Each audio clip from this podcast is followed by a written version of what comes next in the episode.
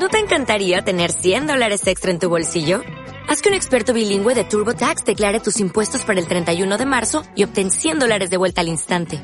Porque no importa cuáles hayan sido tus logros del año pasado, TurboTax hace que cuenten. Obtén 100 dólares de vuelta y tus impuestos con 100% de precisión. Solo con Intuit TurboTax. Debes declarar para el 31 de marzo. Crédito solo aplicable al costo de la presentación federal con TurboTax Full Service. Oferta sujeta a cambios o cancelación en cualquier momento. Hola una vez más, aquí estamos en los podcasts que os prometí. Había dicho que intentaría que fuese una vez a la semana. Eh, no he tardado ni dos días en decidirme en volver a grabar. Todo por culpa de Ariel, de Zapatos Paganos, porque hizo una especie de reto de responder a 16 preguntas y he decidido que yo también debería responderlas, ya que he decidido que quiero responder a casi todos los podcasts que ya vaya publicando y posiblemente vaya agregando también uno a la semana sobre mi día a día dentro de mi vida brujeril, mi vida en la práctica de la brujería o como queráis llamarlo. Así que vamos a empezar con las preguntas que las tengo aquí guardadas. Y empezamos por la número uno, que dice así, ¿tienes un nombre mágico? ¿Cómo llegaste a él? Bueno, yo leí hace muchísimo tiempo que realmente no se tiene un nombre mágico, se tienen varios. Se tiene un nombre mágico de cara al público, que es lo que denominamos el nickname, el apodo, el nick, como se te conoce en las redes sociales, en círculos y demás.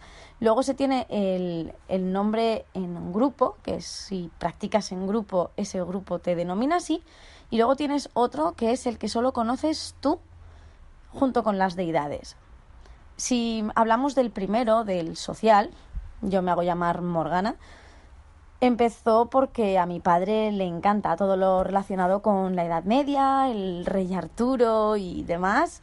Y ya cuando vi, no recuerdo ya qué edad, creo que a los 18 o 19 años, no recuerdo exactamente, vi Las Nieblas de Avalon, una película que alquiló mi padre en VHS, estoy hablando de hace mucho tiempo.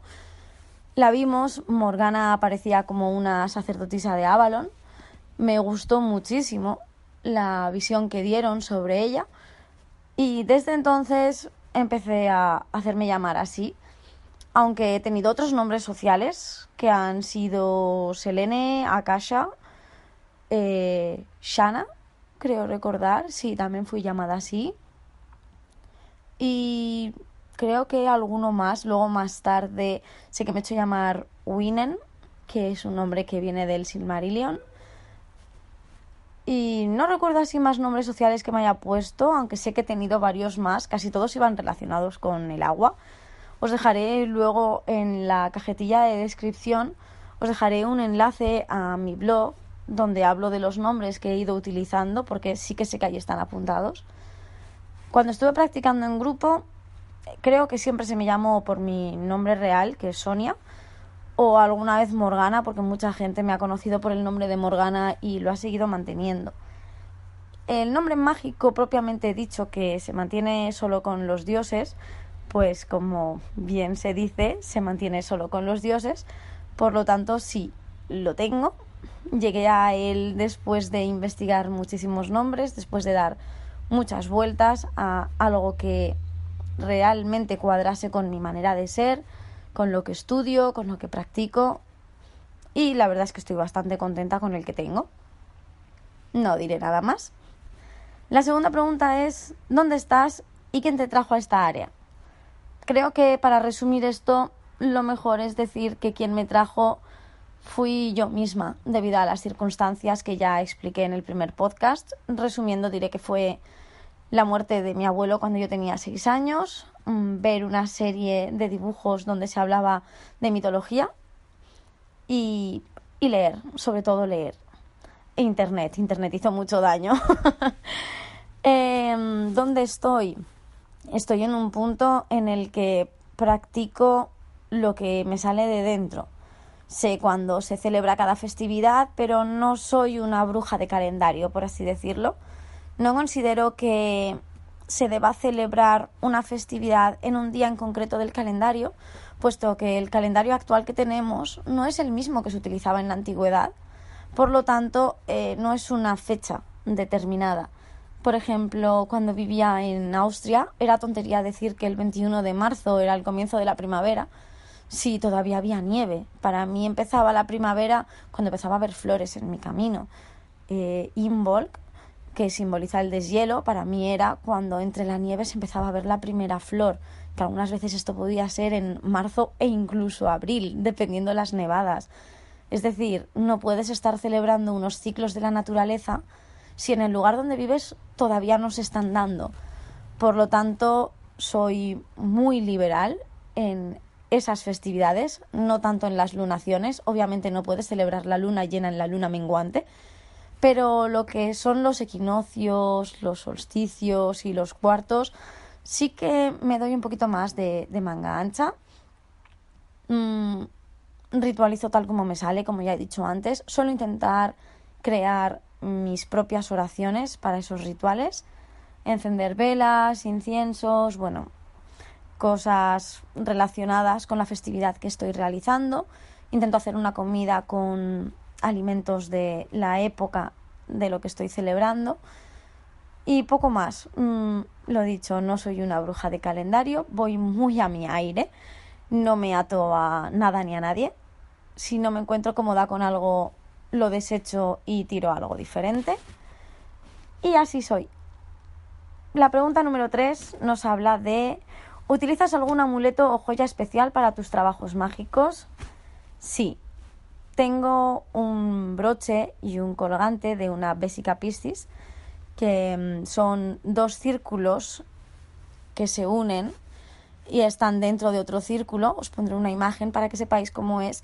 Y es un símbolo que en el grupo que organicé aquí en Valencia y que ya se disolvió, era el símbolo que utilizábamos porque mm, considerábamos que los dos círculos interiores que se juntaban podrían venir a significar que todos hemos venido de diferentes religiones, nos hemos ido unificando y el círculo exterior es que nos daba igual de dónde fuésemos viniendo porque al final todos estábamos unidos en un solo ser. Fue nuestra manera de interpretar el símbolo, tiene otras muchas interpretaciones, podríamos hablar de ese símbolo en otro podcast pero nos gustó tanto que representase para nosotros el tema de la hermandad y la protección, la familia, la amistad y la confianza, que fue con lo que nos quedamos. Y entonces siempre en los rituales me pongo tanto el broche como el colgante. Antes tenía también una tiara, pero como ya he dicho antes, ahora simplifico mucho. Ya, de hecho, hay veces que no me pongo ni la túnica directamente con ropa de diario pero sí, ese broche o ese colgante siempre están presentes. De hecho, también tengo los pendientes y el anillo. Así que sí, es un símbolo que siempre está presente en mis rituales. ¿Cuál es tu espacio o lugar favorito? Dice la pregunta número 4. Bueno, ahora mismo mi, mi espacio, no favorito, pero mi espacio porque es el que hay, es un altar fijo que tengo en mi dormitorio orientado al oeste, creo recordar, sí, al oeste, eh, porque me gusta al atardecer, sobre todo porque se ve caer el sol entre las montañas, es una vista bastante bonita y básicamente porque es donde menos me molesta en mi dormitorio, que es dormitorio y biblioteca. Así que ese es mi espacio físico de normal. Mi lugar favorito, eh, junto al mar siempre, siempre que puedo intento cogerme todos mis bártulos, todas mis herramientas necesarias y tiro al mar. Me encanta poder hacer un ritual junto al mar y terminarlo con un baño allí. Pero bueno, no siempre es posible. Número 5. ¿Cuál es tu piedra o cristal favorito para los trabajos mágicos? Bueno, esto depende mucho, porque depende del propósito que tengas, vas a necesitar una piedra u otra pero yo soy muy, muy, muy fan del cuarzo. El cuarzo es muy útil para muchísimas cosas. También me gusta la turmalina negra o la obsidiana negra para los rituales de protección. Y como piedras favoritas tengo la piedra luna, la selenita y la matista.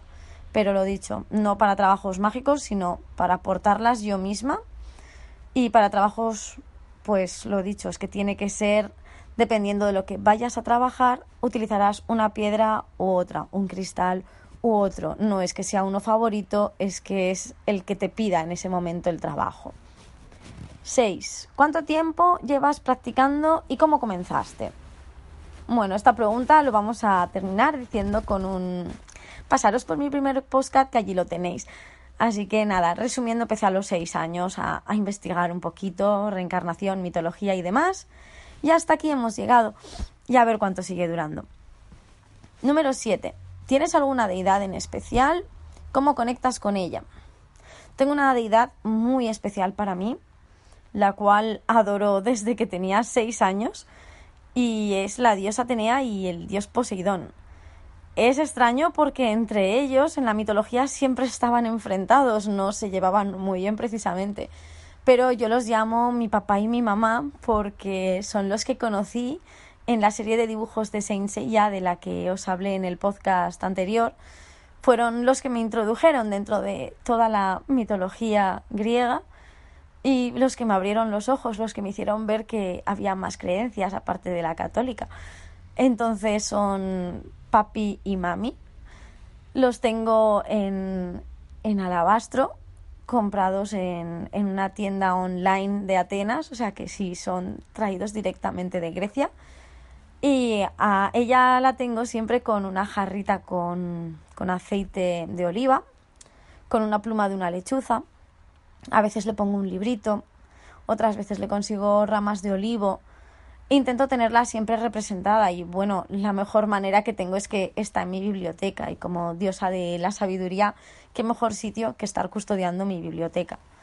En el caso de Poseidón lo tengo con una concha grande llena de conchas más pequeñas que me van trayendo mis hijos de la playa o que nos vamos encontrando, junto con una jarrita con agua que era de un juego de tocador de, cristal de Bohemia que me regaló mi bisabuela por mi comunión hace ya mucho, porque una ya es antidiluviana prácticamente. Y entonces contiene agua de la playa de la Concha de San Sebastián, que es para mí un sitio muy especial. Y pues básicamente es lo que les hago. Mis maneras de conectar con ellos, siento que estoy conectada con ellos todos los días. Siempre no hay día que no recurra a ellos, eh, sus altares siempre están limpios, con él simplemente es estar cerca del mar, acordarme de él, eh, gustarme las sirenas de la manera en la que me gustan, es pensar en el mar y, y es papi Posi está cerca. Y con Atenea pues soy una loca de la lectura y del conocimiento, así que realmente considero que estoy a todas horas conectada con, con los dos. Pregunta número 8. ¿Cuál es tu incienso favorito? Creo que sería el de jazmín, porque es una flor que me encanta, es un aroma que me gusta. Cualquier flor blanca me gusta muchísimo, los lilium blancos son mis favoritos. Sé que sería el jazmín, también me gusta el de rosa y sándalo y lavanda, pero jazmín sobre todo, sin dudarlo. 9. ¿Has tenido que limpiar algún espacio de alguna entidad negativa? No, no por algo muy sencillo y es que yo no creo en las entidades negativas y esto daría para un podcast muy largo porque sé que hay mucha gente que utiliza este recurso para asustar a la gente porque yo considero que es una manera de intentar asustar a la gente y de llevarla a tu terreno yo soy de la opinión que no hay energías negativas, no hay entidades negativas, lo mismo que no hay un cuchillo malo, simplemente es la intención que tú le das al cuchillo. Puede servir para cortar la comida, puede servir para matar a alguien. La energía y las entidades para mí son exactamente lo mismo. Pero bueno, como dije, es un tema muy amplio que habría que hablarlo en otro podcast. ¿Cuál es tu película o serie favorita relacionada con la brujería? Bien, no es brujería, brujería exactamente, aunque sí que podría denominarse así, pero mi película por excelencia es Las Nieblas de Avalon, basada en la trilogía de Marion Zimmer Bradley, la cual tengo completa, los tres en castellano que salieron y los demás en inglés. es una película genial. Son tres horas de película, pero la recomiendo muchísimo. Yo la conocí como Las Nieblas de Avalon, pero luego esta película desapareció de la faz de la Tierra aquí en España, pero luego resurgió como la ave fénix de sus cenizas y en vez de Las Nieblas de Avalon pasó a llamarse Las Brumas de Avalon. Cualquiera de las dos es la misma, de Mists of Avalon. La recomiendo mucho, es una gran película. ¿Qué haces para elevar la energía antes de comenzar un trabajo mágico? Bien, cierto que antes hacía el círculo, invocaba los elementos, hacía mucha parafernalia y perdía muchísimo tiempo porque ahora veo que es más perder el tiempo que centrarse en lo que realmente importa. Ahora simplemente me centro en hacer varias respiraciones profundas, esto siempre después de haber limpiado y decorado el altar como corresponde a lo que voy a realizar en él. Y no necesito mucho más. El incienso, a veces quemar un poquito de laurel, pero nada más. No necesito nada más. Mm, alguna música de tambores en alguna ocasión, dependiendo de la seriedad y la importancia del trabajo mágico a realizar. Pero para celebraciones realmente no necesito mucho. Para trabajos mágicos importantes, sí. Y ya digo, lo que más me funciona es la música, el baile y el canto. Sí, me gusta cantar, pero no me suele gustar que haya público. 12. ¿Te ves ayudando a otros mágicamente? Mágicamente, si hablamos de teóricamente, espero que sí. Quiero pensar que estos podcasts pueden ayudar a la gente a despejar dudas, a darse cuenta que hay otras maneras de practicar, a que igual podemos incluso llegar a conectar y tener ideas similares en algunos momentos, pero no me veo ayudando mágicamente si esto se refiere a ir a la casa de alguien a, ay, mira, te voy a hacer este ritual de prosperidad y verás qué bien te va. No, yo soy más de, no te voy a dar el pez, te voy a enseñar a pescar. ¿Cuál es tu método de adivinación favorito? Dice la número 13. Me encantan las cartas.